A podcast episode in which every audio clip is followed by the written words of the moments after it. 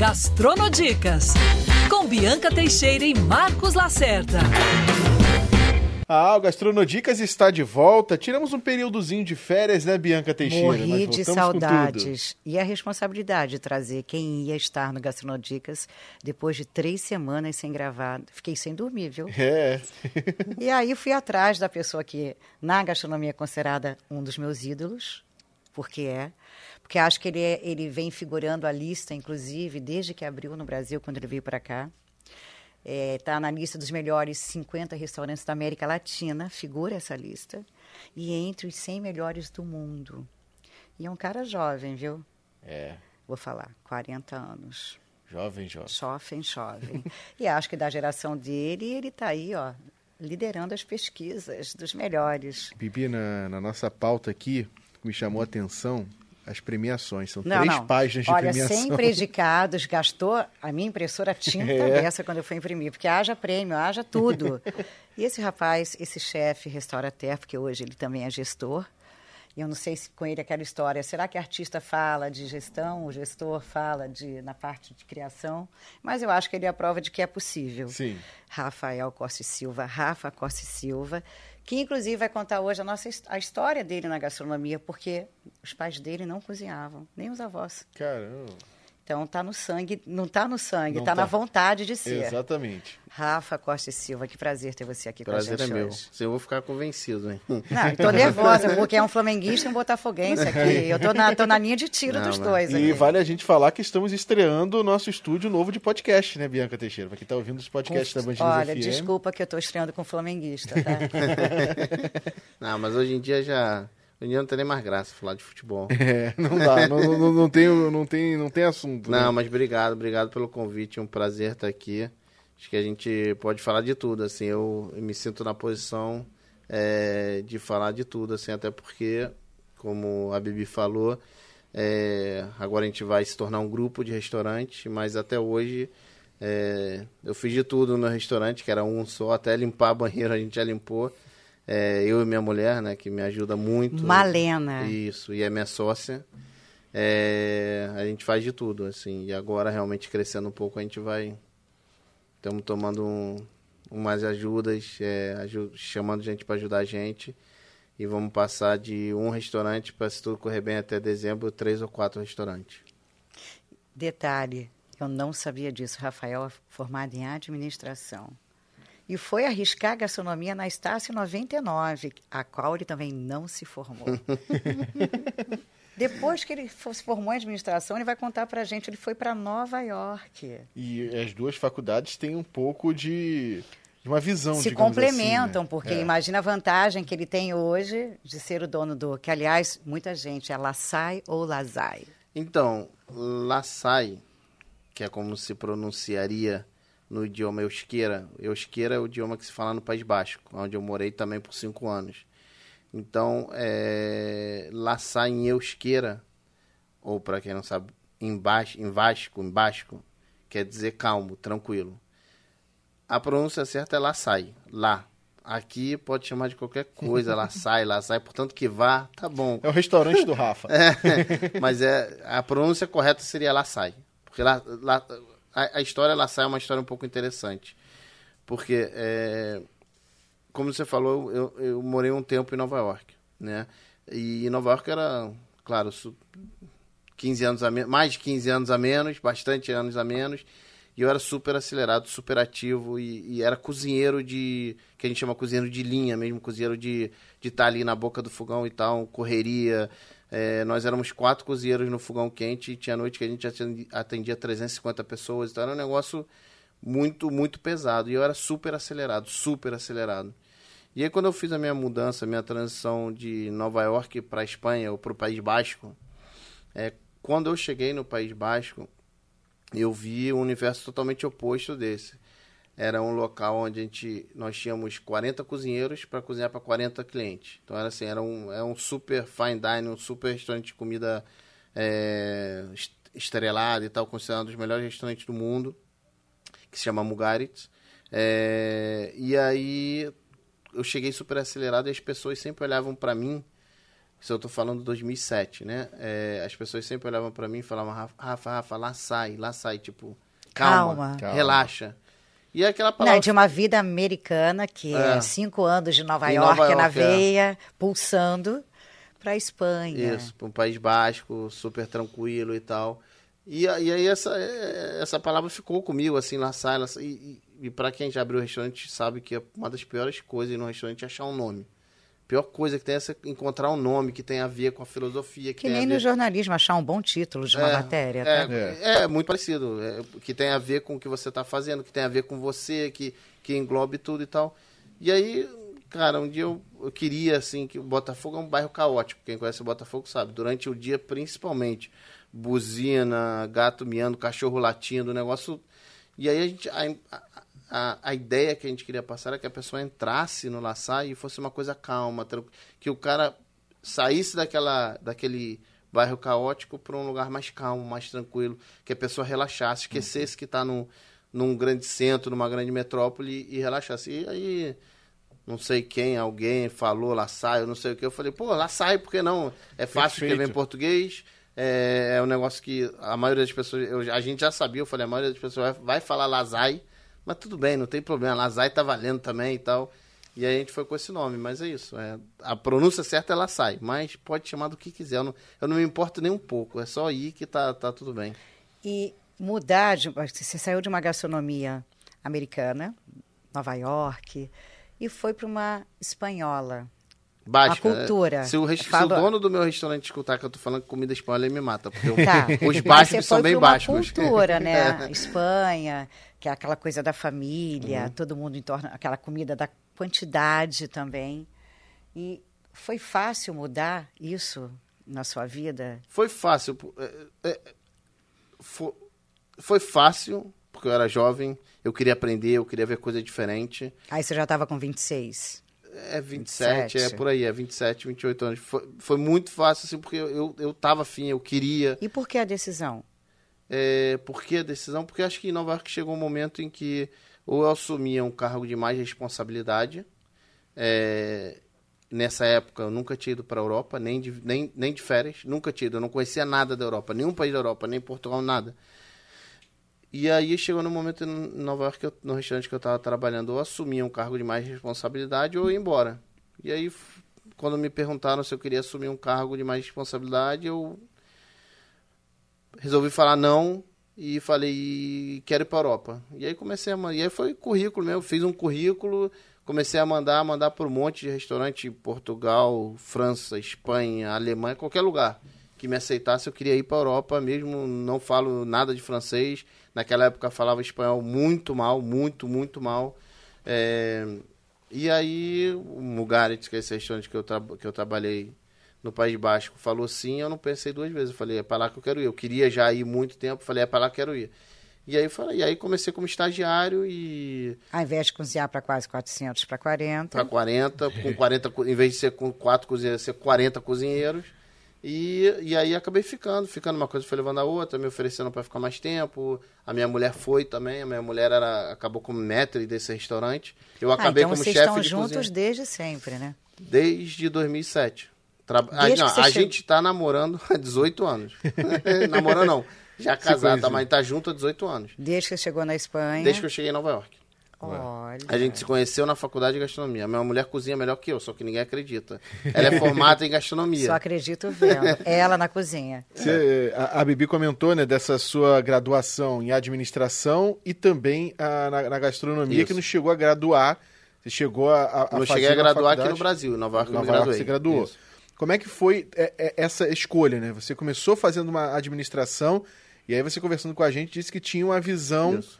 É, de já querer ter um restaurante, É. já querer empreender no, no setor, mas não, não tinha a visão ainda de querer ser um chefe. Tem uma visão que é uma das visões é, mais erradas que qualquer um pode ter, e eu naturalmente tinha ela também, que hoje em dia, quando muita gente fala, ah, amigo do meu pai se aposentou e falou, ah, eu cozinho muito bem, vou abrir um restaurante, eu sento com ele tento convencer ele a não fazer isso, que não tem nada a ver você cozinhar para os seus amigos ou receber seus amigos e ter um restaurante, absolutamente nada a ver. Então eu, naquela época, como quase todo mundo pensa. Eu gostava de fazer churrasco com os meus amigos, gostava de receber eles em casa, a gente gostava de ir para casa um do outro. E eu, naquela época, com essa visão um pouco distorcida que eu tinha, eu falei, cara, eu quero ter um restaurante. Mas eu nunca me, nunca me entendia, eu nunca tinha me visto como chefe ou cozinheiro. Era mais como anfitrião, como gestor, como alguma coisa assim. E aí eu tanto que o meu projeto final de administração, sou formado em administração também, foi uma steakhouse brasileira. O meu projeto, a minha monografia foi a montagem de um restaurante. É, a minha, minha apresentação de monografia foi apresentando esse restaurante. É, e aí, quando eu, eu quis entrar numa faculdade de gastronomia, porque eu queria conseguir conversar com os meus cozinheiros de forma que eu não com parecesse propriedade, é, né? de forma que eu não parecesse um ignorante completo, que eu não entendesse nada. Então eu queria ter uma base. Nunca foi assim, quero ser cozinheiro, ser chefe de cozinha, não foi assim. Quero aprender um pouquinho para que se a gente tiver que fazer um CMV ou tiver que fazer uma ficha técnica, eu saiba fazer ou saiba conversar com ele de igual para igual. Mas aí o bichinho da cozinha me mordeu e aí eu nunca mais saí. Assim, foi, foi, foi um caminho natural. Depois que eu entrei na cozinha, eu não. Eu, eu nem tentei, mas não consegui sair da cozinha. Foi que eu. Primeira vez que eu entrei numa cozinha profissional em Nova York. Do, no, the Culinary Institute of America. É, na faculdade, sim. Mas a primeira vez. Nova, a minha chegada em Nova York foi um pouco conturbada, porque eu cheguei na, no, na faculdade em Nova York e lá tinham duas brasileiras já, é, que depois viraram muito amigas minhas, que já estavam lá um ano, um ano e meio. E aí elas foram, elas já entraram em contato comigo, sabiam que tinha um brasileiro chegando, entraram em contato comigo e foram me buscar no aeroporto. Então foram receptivos. É, não, super gente boa. Uh, Claudine e a Luísa, super gente boa, assim, viraram melhores amigas, assim. E aí a, a Luísa, que era uma brasileira de São Paulo, foi com o namorado dela, que era um israelense. É, e aí eles foram me buscar e tal. E aí no caminho de volta, foi muito perto do dia dos namorados nos Estados Unidos. E aí no caminho de volta é, do carro, ele falou: Ah, eu trabalho num restaurante perto da faculdade e tal. E aí essa semana eles vão precisar de extra, porque é dia dos namorados, eles precisam de alguém para trabalhar. Você quer ir? Eu falei: Quero. Assim, na primeira semana que eu cheguei, eu falei: Quero. Eu não falava quase nada de inglês, era, meu inglês era muito ruim, muito ruim. Eu fui.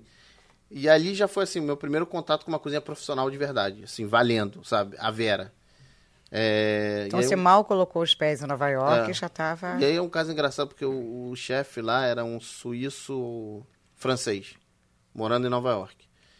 E eu, como eu falei, meu inglês era horrível, principalmente para produtos. Eu não sabia como é que falava alface, tomate em inglês. E aí eu chegava na cozinha. Tinha ele... que desenhar? Não, pior. Alfaceito. Pior. A, a, a, geladeira do restaurante era no andar de baixo. Eles tinham a geladeira lá em cima, mas o, a geladeira grande era lá embaixo. E aí ele falava alguma coisa pra mim, vai lá embaixo e pega um tomate. Eu descia e voltava com 20 coisas. Qual desses? Tio zoando. É, não, foi literalmente assim. Aí ele, aí ele percebeu logo falou: Não, peraí, peraí, não. não. aí, é, mas assim, foi, foi assim logo no começo. E aí depois eu nunca parei de trabalhar lá, mesmo quando fazia faculdade.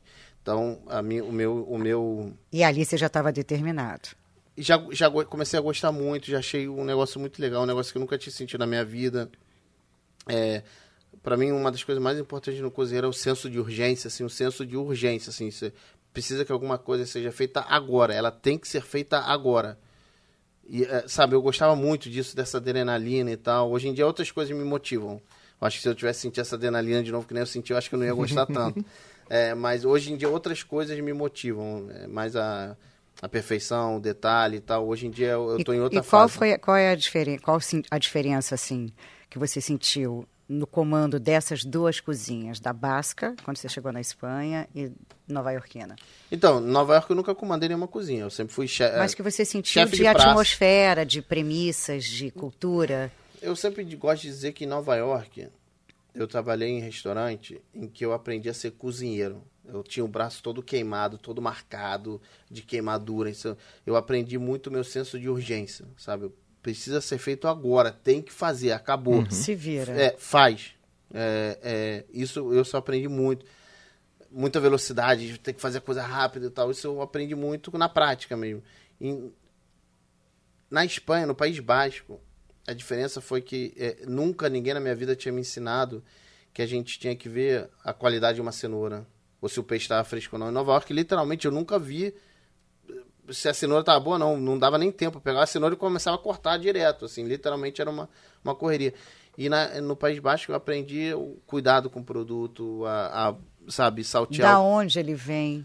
Da onde ele vem, quem produz ele, o cara que produz, trazer pra gente, a gente olhar, ver, tá bom. Uma lula viva, um peixe vivo. Na, na, em Nova York eu não tive esse privilégio. Eu sei que tem restaurantes lá que trabalham assim, mas eu não tive esse privilégio. Nos restaurantes que eu trabalhei não tinha isso. Na Espanha era uma coisa muito local, era muito próximo, era assim, você literalmente você, você recebeu uma cenoura e fala, não, essa cenoura não está boa. Isso em Nova York eu nunca tinha visto, nos restaurantes que eu trabalhei. É, uma cenoura desse tamanho, uma cenoura baby que a gente usava 20 num prato no, País Basco. Isso em Nova York seria impensável para mim. Então, assim, é, é, eu acho que em Nova York eu aprendi a ser cozinheiro, ser cozinheiro raiz, como falam hoje em dia, e no País Basco eu aprendi a, a valorizar mais os produtos, a ter mais atenção no, na, na cocção, no tempo de cocção, é, no ponto do peixe, no ponto da carne. Acho que era mais isso. E você teve o privilégio de fazer opções complementares, né? Você fez a administração e gastronomia, que são altamente complementares hoje para Uhum. quem tem, quer ter esse restaurateur. E também as cozinhas que foram complementares. Você teve a noção do que era a urgência, sem priorizar ali a escolha do produto. E na outra, então, assim, você foi muito privilegiado nessa vida da gastronomia. Sem querer fui. Sem querer. Foram restaurantes que eu sempre quis trabalhar. Assim, eu, eu trabalhei durante é, quase dois anos e meio num restaurante em, em Nova York, que era de um chefe bem famoso chamado Jean George, é, que era chamado Vong, que era um restaurante francês-tailandês. E até hoje em dia eu me pego usando muito produto asiático. Eu adoro, assim, adoro os produtos que eu usava lá. Porque eu acho que são sabores muito legais, assim. Gengibre, capim-limão. Lá tem um negócio chamado galango, que aqui não tem, mas é uma raiz que parece um gengibre, mas é menos agressivo que o gengibre. É molho de peixe, é molho de osso, um monte E ele desse... também tem uma pegada cosmopolita, né? Hã? O Jorge. Tem, é, mas ele, ele morou sete anos na Tailândia. Então todos os restaurantes dele, todos, até o clássico dele, tem produtos asiáticos envolvidos. Tem, tem sabores. Quando você coloca uma sopa, um prato de Jorge na boca, você sente ali alguma coisinha de asiático assim. Então isso para mim, no País Basco eu nunca usei nenhum gengibre, nenhum capim-limão, nem nada. É, é, aí, no País Basco era uma cozinha que representava muito mais o local que eu estava. Eu estava ali no País Basco, estava cozinhando uma comida basca com produtos bascos. E em que momento você decidiu a linha da sua cozinha? Que- eu acho que até hoje eu não decidi.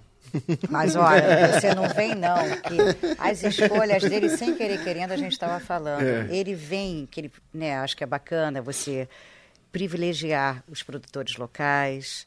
É, Eu É. acho importante você falar dos orgânicos, dos, dos- dos ingredientes orgânicos, Isso. dos frescos, Eu- os legumes, as verduras, que você, sem querer, trouxe é, é, pra- é para sua cozinha há anos atrás, desde que você abriu o Laçai, né, você trouxe essa coisa do saudável, que é um movimento no mundo. Hoje em dia as pessoas querem comer não só com qualidade, mas com saúde. É, eu acho que é, quando eu falo não decidir o estilo é porque assim, e, e as pessoas, é uma das perguntas que as pessoas mais me fazem é que eu fico sem resposta, assim, qual o estilo da sua comida? Eu não gosto de definir um estilo de comida porque eu gosto de hoje fazer é, um chuchu grelhado e amanhã fazer um um peixe frito, por exemplo, assim, então eu, eu quero ter essa liberdade de poder fazer o que eu quiser. É. A gente, como conceito, usa muita verdura. A gente sempre tenta fazer a verdura a estrela do prato, tá? Não é um restaurante vegetariano e não é não é um restaurante saudável, assim, não é um restaurante saudável. A gente usa produtos que são saudáveis, mas assim, é um restaurante que preza a primeira coisa, seja a gente usando o chuchu, ou seja a gente usando o melhor peixe, é foie a gente não usa, literalmente nem entra. É, mas assim, seja usando um chuchu, ou usando um peixe maravilhoso, ou uma carne maravilhosa, é, a gente preza pelo sabor. Primeira coisa num restaurante que eu sempre falo para todo mundo é, é o sabor. O sab... Você tem que colocar na boca, tem que ser bom pra caramba. Então, assim, a gente, a nosso desafio é que um bife ancho de wagyu que a gente compra é bom, todo mundo já sabe. Isso a gente tem e um claríssimo. peito, por exemplo. Isso, isso a gente Um tem claríssimo. lagarto. Eu acho, não, eu acho que o nosso, eu acho que, o- mas aí eu já não vou muito por esse lado. assim, Eu acho que o nosso lado é mais tentar fazer um chuchu maravilhoso, Tá. tentar fazer um brócolis que a pessoa coloque na boca e, e elas se olhem assim e falem, caraca, Como é que A estrela pode ser um principal não é proteína, né? É, a gente tem proteína normal. Eu sou um apaixonado por carne. Provavelmente vou abrir um, um desses restaurantes que a gente vai abrir vai ser uma steakhouse até o final do ano, provavelmente. Mas é, eu sou apaixonado, assim, mas eu acho que o mais legal é você surpreender a pessoa com alguma coisa que ela não está esperando ser surpreendida. Então é, a gente vai mais por esse caminho, assim. É, e é isso, e lá no restaurante a gente, bom, faz mais de 14 etapas para as pessoas provarem. Dessas 14 etapas, a gente tem carne, tem peixe, mas o que a gente dá mais valor e mais atenção são as verduras, sem dúvida nenhuma. Agora vocês têm também uma horta própria, né? Temos. A gente tem uma horta no Vale das Videiras, que fica. Se você sabe o caminho e vai comigo, uma hora e meia do Rio, se você não sabe, duas horas. é assim. É, mas a gente tem uma horta. Tem uma horta bem grande, assim, que tem mais ou menos uns é, 10 mil metros quadrados. E a gente produz de tudo, assim. É, não bem de longe, é 100% do nosso produto da nossa, da nossa horta. Eu gostaria que fosse, mas não é impossível. Tem coisas que a gente não consegue fazer, que demoram muito, a gente necessitaria de muito mais espaço.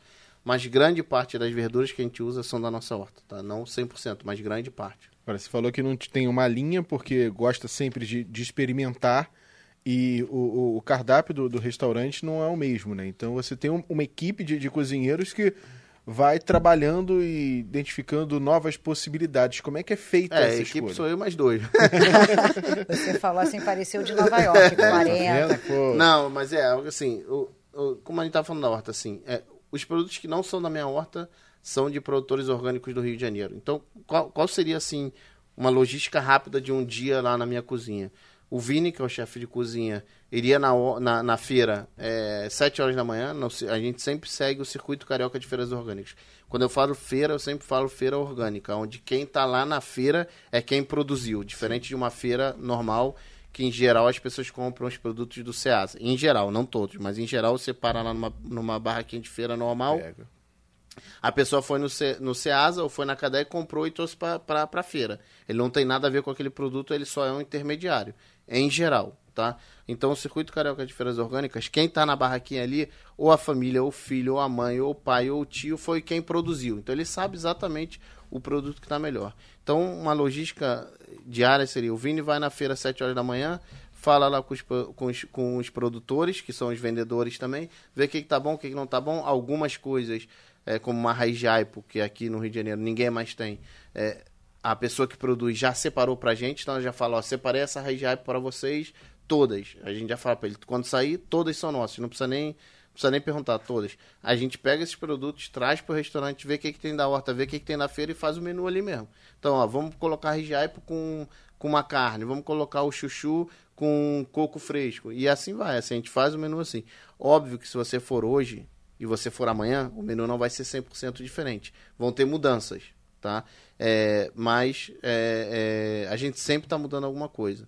Mas eu não me obrigo nem a mudar nada e nem a seguir uma linha nenhuma. Eu quero ser totalmente livre para fazer é o que eu quiser. com liberdade total. Liberdade, intuição é, e feeling. Assim, a gente gosta muito de passar o feeling para a cozinha, ali, cozinhar ali. Esse prato de chuchu que a gente fez ontem, literalmente eu decidi fazer ali na hora. A gente tinha um chuchu e tal. Né? Aí falei, pô, vamos cozinhar na manteiga com um pouco de tomilho, um pouco de alho, é, uma flor de sal sem sal, que é um sal de mossoró que a gente ama e tal, não sei o quê. Vamos, vamos. Vamos fazer um leite de coco que não é com aquele coco seco, que todo mundo, aquele coco grosso, que é um leite de coco mais grosseiro. Vamos fazer com leite de coco aquele coco que é aquela, que é aquela gelequinha, aquele aquele meladinho do coco, pô, ficou uma coisa muito mais suave, muito mais gordura na sua boca. E foi assim, a gente faz assim, literalmente, às vezes as pessoas vão no restaurante e perguntam, mas como é que você cria os pratos, como é que você faz as combinações? Literalmente fazendo e provando, sim. Isso deu certo, isso não deu certo, assim.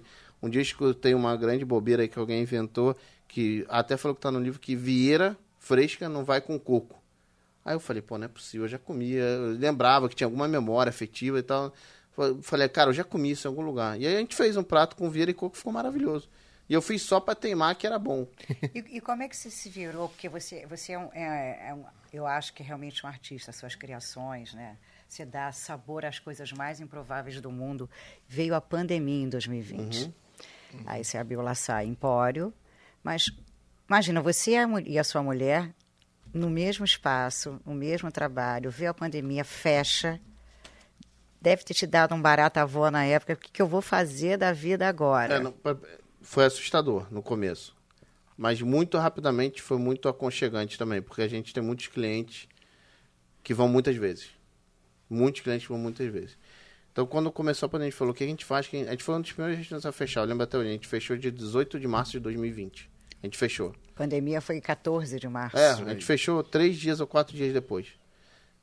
Fechamos, todo mundo vai para casa, ficamos, a gente ficou um mês em casa. Ainda com filhos de dois anos e pouco na época. Não, é né? desespero. Isso aí foi desespero total. Mas aí, é, com um mês de restaurante em casa, me ligou um produtor, o Galdino, que faz, que produz caqui e banana a- é, numa agrofloresta e tal, ecológico do circuito carioca de Coisa. Ele falou, Rafael, tô com os caquis lotados de caqui, tô com 30 caixas de caqui, as bananeiras estão lotadas e eu não tenho o que fazer, não tenho o que comer.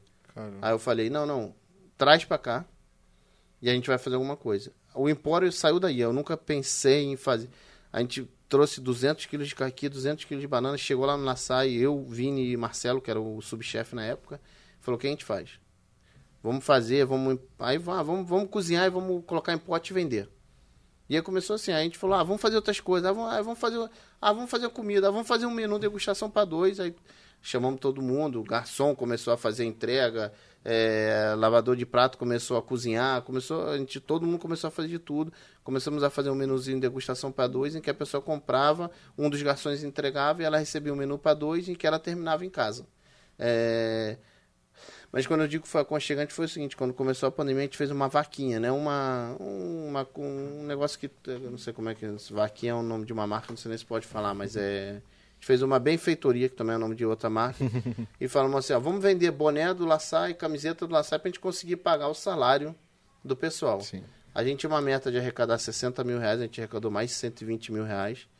É, e literalmente tiveram clientes que ligaram pro meu telefone particular e falaram, Rafael, é, eu sei que você está fazendo a benfeitoria, não sei o que, não sei o que, mas é, um deles especialmente, que é um cliente super querido nosso, e falou assim, cada um ajuda com o que pode, eu posso ajudar com muito mais que isso, me passa o número da conta do restaurante que eu vou fazer uma transferência, a troco de nada. Nossa.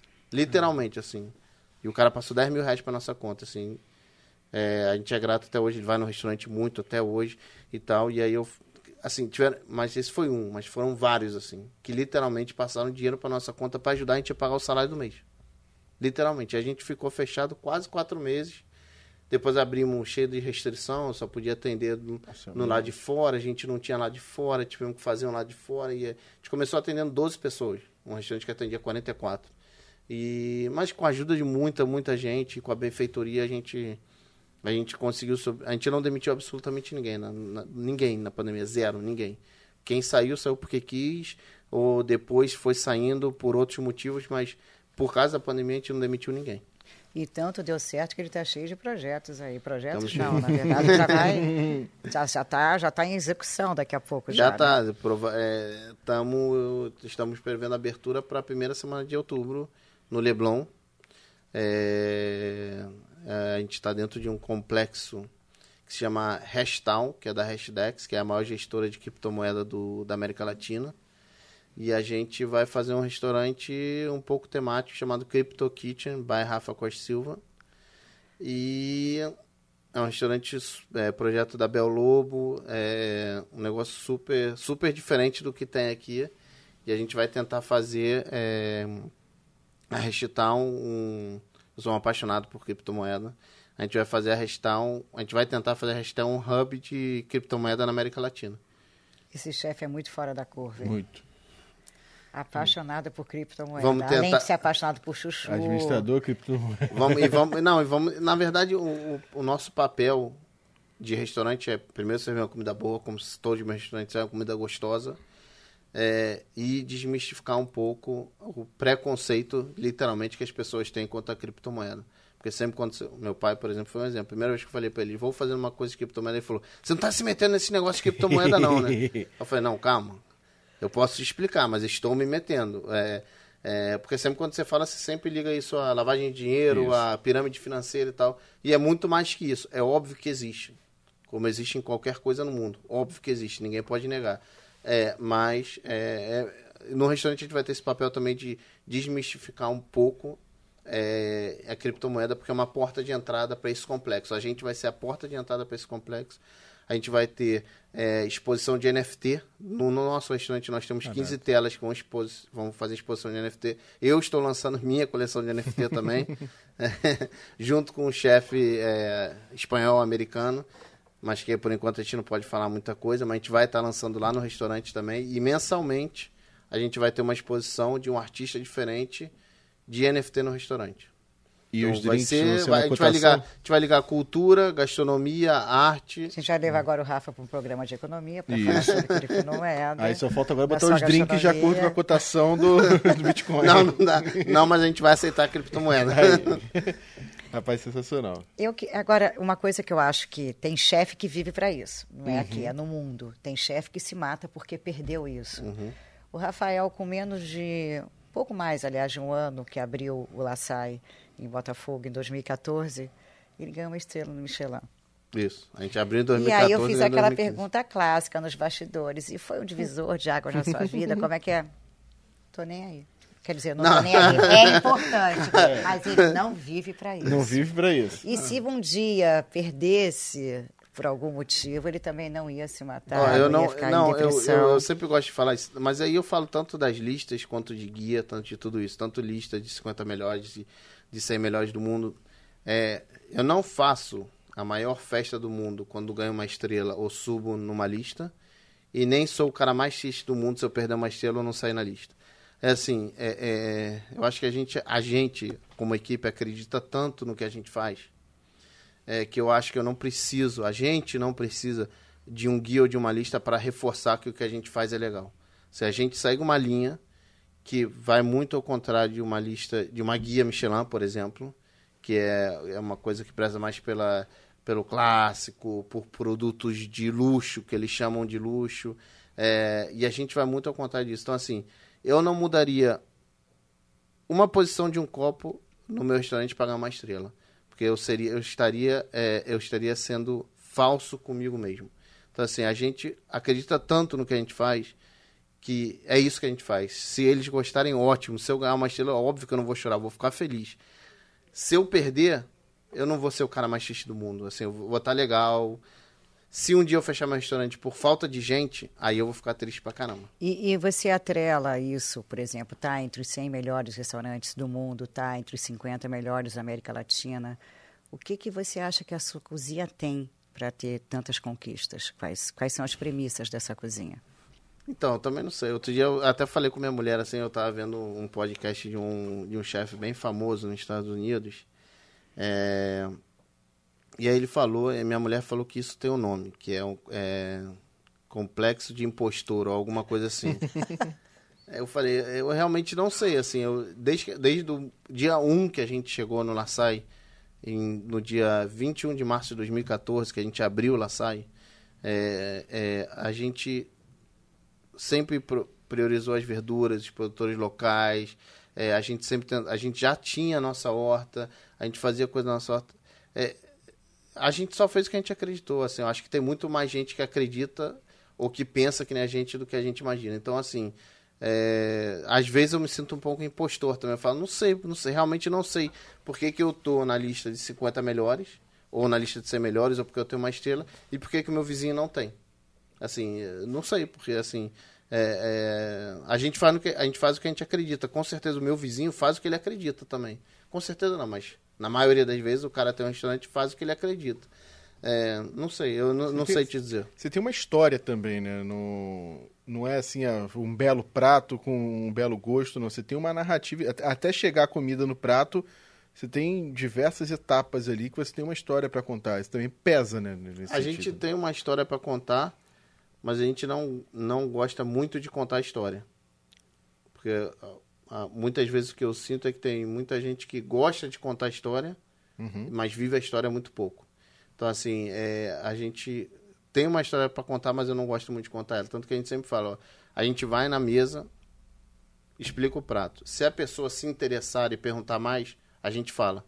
Se ela não, tá ok, tá bom. O importante é que ela goste. Então a gente sempre faz. A explicação do nosso prato é sempre muito curta. Tem gente que gosta de fazer explicação de é, peixe não sei da onde, Vira uma com não sei grande o que, não sei da onde, com não sei o que, para parecer uma floresta Tá aí, amazônica filho. de não sei o que. Eu falo, beleza. Lindo, maravilhoso.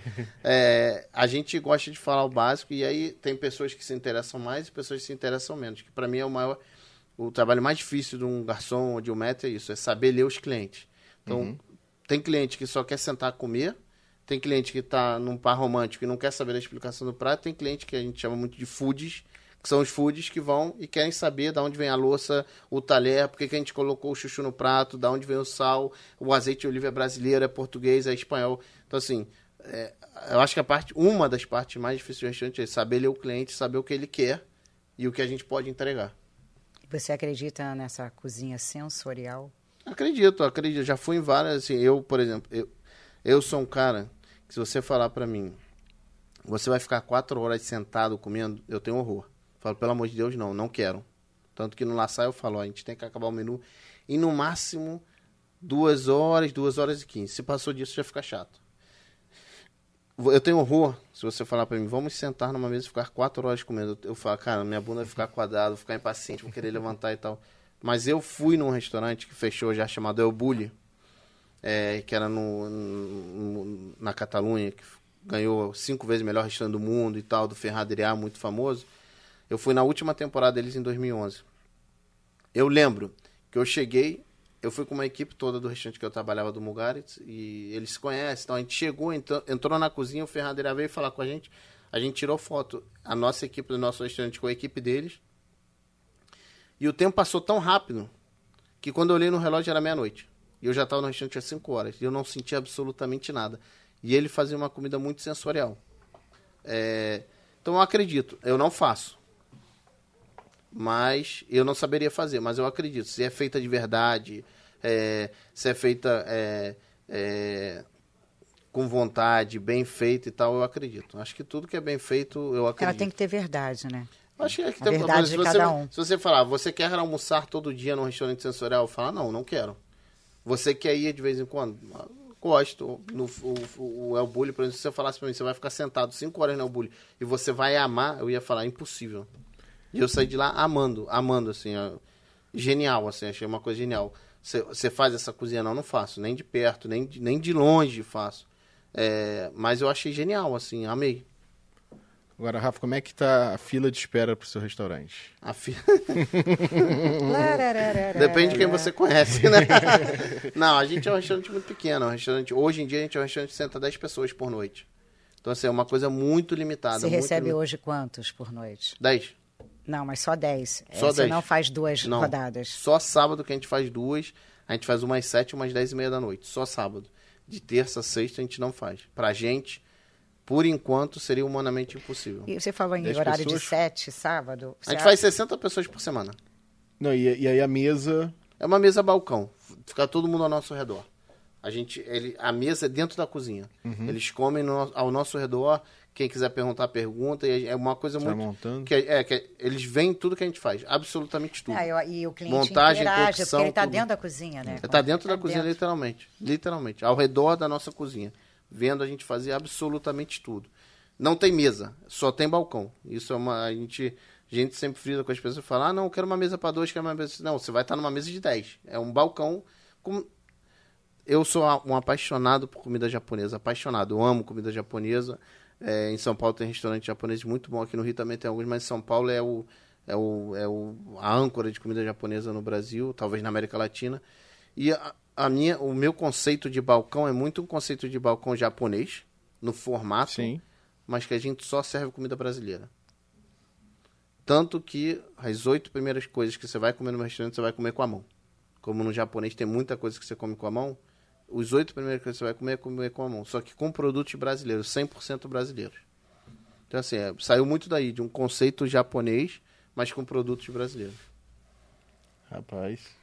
Rapaz, acho que não sei nem o que eu vou comer hoje à noite. Eu vou ficar em casa. Eu sei, eu vou comer macarrão com meu filho e que molho não branco. Pode, o que que não pode faltar na cozinha do Rafael em casa? Em casa, hoje em dia, na cozinha do Emiliano, que é meu filho. Então, o que, que não pode. É. Meu filho é um apaixonado, apaixonado, por incrível que pareça, também não foi forçação de barra nem nada. A minha mulher tentou educar ele muito quando criança, mas ele é apaixonado por qualquer verdura. Então ele come é, brócolis, ele pode comer a cabeça inteira de brócolis, ele come é, couve-flor, ele come vagem. Então, assim, a gente sempre tem verdura. Ele ama macarrão, óbvio, acho que quase toda criança ama macarrão. É, mas hoje em dia, na minha cozinha pode faltar qualquer coisa, desde que não falte pro meu filho. Se você falasse uma coisa que não pode faltar para Emiliano, não pode faltar nunca, ele- água de coco. Ele é apaixonado por água de coco, assim, apaixonado, assim. Se você falar o que, que não pode faltar na sua cozinha do seu restaurante, eu tenho muita dificuldade, porque eu não, eu não me limito. A, a gente realmente a gente não se limita absolutamente nada. Não tem nada que a gente fale, não conseguimos sobreviver sem isso. Absolutamente nada. Coisas que a gente usa em quase tudo, quase, quase, quase tudo, é uma flor de sal. Tudo, todos os nossos pratos levam flor de sal em algum momento. Em- em geral, para finalizar, qualquer coisa que eu faça, é, menos, as, menos algumas das sobremesas, qualquer coisa que eu faça, eu termino com flor de sal, qualquer coisa. E azeite de oliva nacional, que tem várias opções. Assim. Então, assim, são duas coisas que a gente usa em quase tudo. Quase tudo. 99% das coisas a gente usa flor de sal e azeite de oliva. E eu tava vendo aqui também que no seu restaurante tem. A prioridade são vinhos orgânicos, né? Tudo no restaurante, a prioridade é orgânico. A gente tem muitos vinhos orgânicos, muito. A gente sempre tenta é, levar por esse... Nós não somos radicais, principalmente quanto a vinhos, mas a gente tenta... Hoje em dia, a Maíra, que é a sommelier, é, ela coloca na, na, na harmonia, que é o que a maioria das pessoas tomam no restaurante, ela vai te colocar um saquê, vai te colocar um espumante nacional, vai te colocar uma cerveja, uma, uma cerveja de São Paulo, vai te colocar é, um, um vermute nacional, vai te colocar várias coisas. Assim, é uma harmonia que é, é, a maioria das pessoas escolhem a harmonia, uma harmonia que leva de tudo, tá? A gente prioriza vinhos orgânicos nacionais, mas não no, e com vinho é muito mais complicado, o buraco é muito mais embaixo. Então, a carta de vinho, a carta de bebidas é uma coisa um pouco mais é, é, expansiva, mas a gente sempre prioriza e ela sempre tem vinhos nacionais na harmonia, sempre. Um vegano ou um vegetariano pode te ligar na hora da reserva e te falar, olha, eu sou vegano, A e gente- você prepara um menu especial para A gente recebe muito vegano, muito, muito, a gente recebe muito vegetariano e alguns veganos. Pra gente é mais fácil. A gente só pede que avise Aí com... ele tira de letra, É, imagina. é. Não, a gente só pede que avise com 24 horas de antecedência. Assim, a gente fala, ó, é, quando você faz a reserva, aí nossas reservas são todas online. A gente não faz reserva por telefone no restaurante. É tudo online. É, você lá já tem um campo para colocar restrições. Todas as restrições que você tem. Então, se você ligar agora para lá e falar, quero fazer uma reserva, a pessoa que te deve falar, a gente não faz reserva pelo telefone. Você tem que entrar no laçai.com.br e fazer a reserva direto lá. E lá já vai ter. Assim mesmo, todos os dias de manhã, a Sabrina, que é a, a garota que fica no escritório, ela liga de pessoa a pessoa e pergunta se tem alguma restrição. Se a pessoa ali de manhã avisar pra gente que é vegetariana ou vegana, a gente consegue atender. Se ela chegar na nossa frente e falar, sou vegano, aí já complica um pouco, porque é, tem coisas que levam manteiga, apesar de ser pouca, tem coisas que levam manteiga. Pra, fica, aí, nós somos três cozinheiros na Quebra. cozinha. Aí fica um caos muito grande e a gente acaba prejudicando os outros para atender uma pessoa. Hoje, hoje eu não sei nem ver as restrições. Tem uma pessoa que não come nada do mar, por exemplo. eh, Sempre manda no celular. A gente já tem tudo preparado uma pessoa que não come nada do mar. Se chegar alguma restrição na hora mais difícil, a gente não tem não Tô tem nem, nem espaço para improvisar. E, e- e essa rodada? Você falou que são oito entradas, quatro pratos e duas sobremesas. Como é que é feita pro, com o- o- os Todo clientes? mundo junto. Tu recebe os quatro pratos, a pessoa Não, a escolhe. pessoa, to- Eles ma- hora quando, marcada. quando É. os 10 sentarem, a gente começa o menu. A Uhum. gente dá 15 minutos de tolerância. Então, a reserva hoje é às 8 da noite. Se todo mundo chegou às 8, a gente começa às 8. Se todo mundo chegar às 8h15, a gente começa às 8h15. 8h15 a gente começa. Se você tá sentado, você tá sentado. Se não tá, não tá. Você perde etapas de menu. E a gente vai colocando aperitivo por aperitivo na frente. A gente coloca um pratinho na frente das pessoas com guardanapo e a gente vai colocando os aperitivos ali em cima. Aí explica para todo mundo, isso é isso, isso, isso. Outro aperitivo, isso é isso, isso, isso. Aí depois a gente vai colocando aperitivo por aperitivo. Depois a gente tira e coloca prato por prato também, mas todos no mesmo ritmo. Toda a mesa come no mesmo ritmo. E É. a trilha sonora? Trilha sonora. Como é que escolhe? Como é que harmoniza a trilha com É. a comida? Então, a gente, na verdade, a gente contratou uma pessoa para fazer. A gente é o marido da Maíra, o namorado da Maíra, que é a sommelier. É, e eles vão matar agora porque eu não sei o nome dele. É. mas, a, tri- mas a trilha é dele. É, enfim, ele fez a Mas ela é bastante importante, né, na hora da comida. Muito, muito. E aí a gente. É, é, Diogo, o nome dele. A gente fez. A gente, Salvou em jogo, ele lembrou. Pô, a gente fez. é, ele é DJ ali da. Do. Ele é DJ, enfim, Diogo. É, e aí ele foi lá no né? restaurante, visitou, a gente explicou o conceito pra ele, sabe? É uma coisa que, assim, é um restaurante muito particular. Uhum. Então, assim, é, tem que ser um negócio que não seja muito alto, nem muito animado, nem um negócio que seja muito morto, porque senão a mesa fica morta. Fica muito apagada. Então o negócio ali, ele. Mas o Diogo foi craque, assim, ele soube tirar de letra, assim. É... E as mesas que são super bem escolhidas, a gente tem 80 horas de música, sei lá, que é. Que ele selecionou pra gente, a gente explicou. A gente ficou uns dois dias, fez duas visitas, explicou o conceito, falou que a gente ia fazer comida, foto e tal, e daí ele tirou a, a playlist. Olha, eu vou deixar só um desafio aqui, hum. que eu não sei quando é que eu vou propor esse desafio para ele, que o dia que ele Chuchu, ah, chuchu, é machixe e giló. Tô hum. para ver um chefe fazer eu gostar dessas duas coisas, machixe e, e giló. Não, mas a Kátia Barbosa faz um giló não, bom não. pra caramba. Mas ninguém conseguiu até hoje em fazer gostar nenhum nem de outro. Então um dia eu vou fazer uma reserva, vou falar, olha, eu quero machixe. Não, não, não, não, não, não faz isso não. Só se tiver na feira orgânica bom. Se não tiver não. se não tiver na feira orgânica bom, não faço.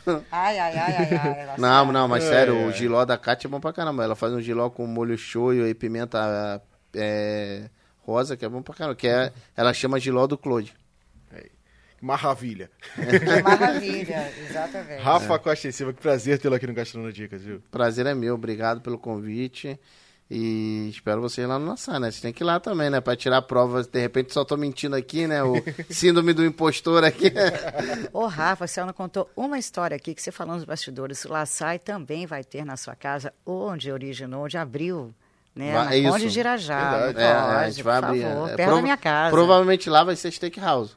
Nossa senhora. Ai, ai, ai, ai, ai, ai, ai, Aqui pertinho.